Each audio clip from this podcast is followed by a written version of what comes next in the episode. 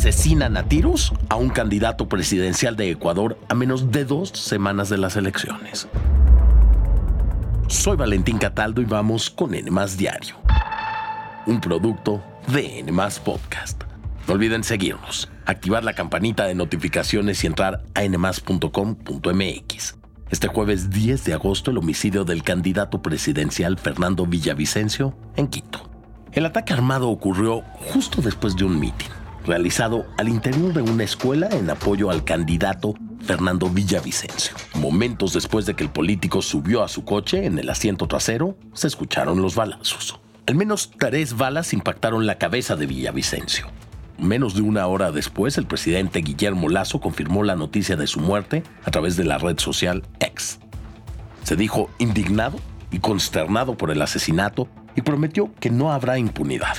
En redes sociales empezaron a circular videos del atentado en los cuales se aprecia a decenas de personas tiradas en el suelo gritando. Pero ¿quién era Fernando Villavicencio? Fue un líder sindical y periodista para varios medios de comunicación. Tenía 59 años su carrera como servidor público empezó con un escaño en la Asamblea Nacional del Ecuador, puesto que ganó en 2021. Pero en realidad, toda su vida fue parte de distintos movimientos y causas sociales. En los últimos meses fue de las voces que más denunció los vínculos entre los partidos políticos ecuatorianos y el crimen organizado. En enero denunció públicamente y ante la fiscalía que distintos candidatos a puestos de gobierno reciben dinero de grupos del narcotráfico. Su campaña también giró en torno al tema. En distintas entrevistas aseguró que Ecuador se convirtió en un narcoestado y que como presidente reforzaría las calles con más policías.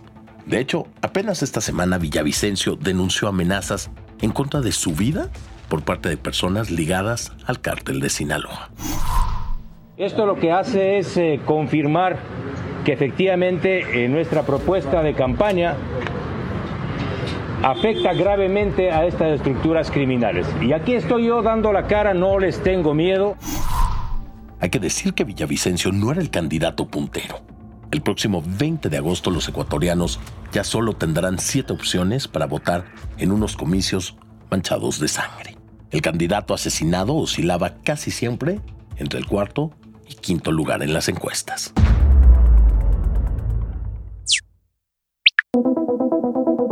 El FBI mató a tiros en la puerta de su casa al hombre que amenazó de muerte al presidente de Estados Unidos. El operativo se logró cuando agentes de la Oficina Federal de Investigación acudieron al domicilio de Craig Robertson en Salt Lake City, quien aparentemente se encontraba armado. El motivo era la detención y registro de la casa del sospechoso, quien se enfrentaba a tres cargos federales.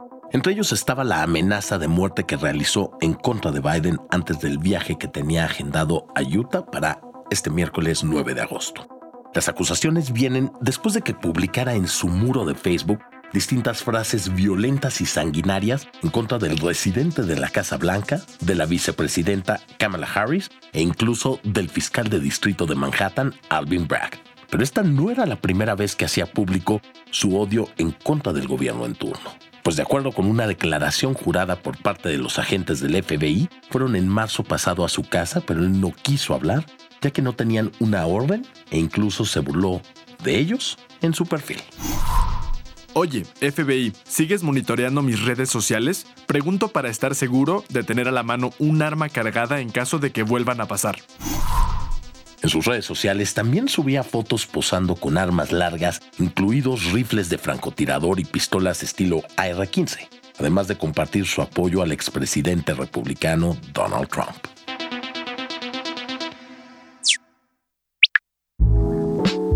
¿Es realmente Luis Miguel el que se ha estado presentando en concierto en Argentina? Esa es la pregunta que muchas personas se han hecho desde que el cantante mexicano empezó su gira en Buenos Aires el pasado 3 de agosto.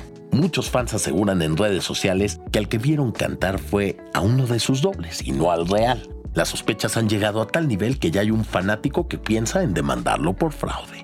Hasta el momento no se ha interpuesto ninguna demanda formal, pero este fan asegura que a quien vio en el escenario fue a un imitador y no al verdadero artista. Esta sospecha nació porque el Sol de México luce según sus fans más delgado. Baila distinto a como lo hacía antes y porque supuestamente, según sus fans, el Luis Miguel del primer concierto no se parece tanto al del segundo concierto. Y díganme una cosa, ¿ustedes creen que es un Luis Miguel pirata el que está dando conciertos en Argentina? Por favor, contesten nuestra encuesta en la sección de comentarios. Esto fue todo por hoy. Espero que tengan un gran jueves y no olviden seguirnos, activar la campanita de notificaciones y visitar nmas.com.mx. Nos escuchamos en el próximo episodio de Nmas Diario, un producto de Nmas Podcast.